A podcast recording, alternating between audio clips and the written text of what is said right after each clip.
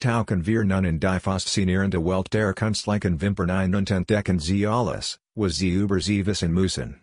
Bereiten sie sich darauf er vor, diese wunderschönen Wimpern zu flattern und Kupfen zu drehen, wohin sie auch gehen.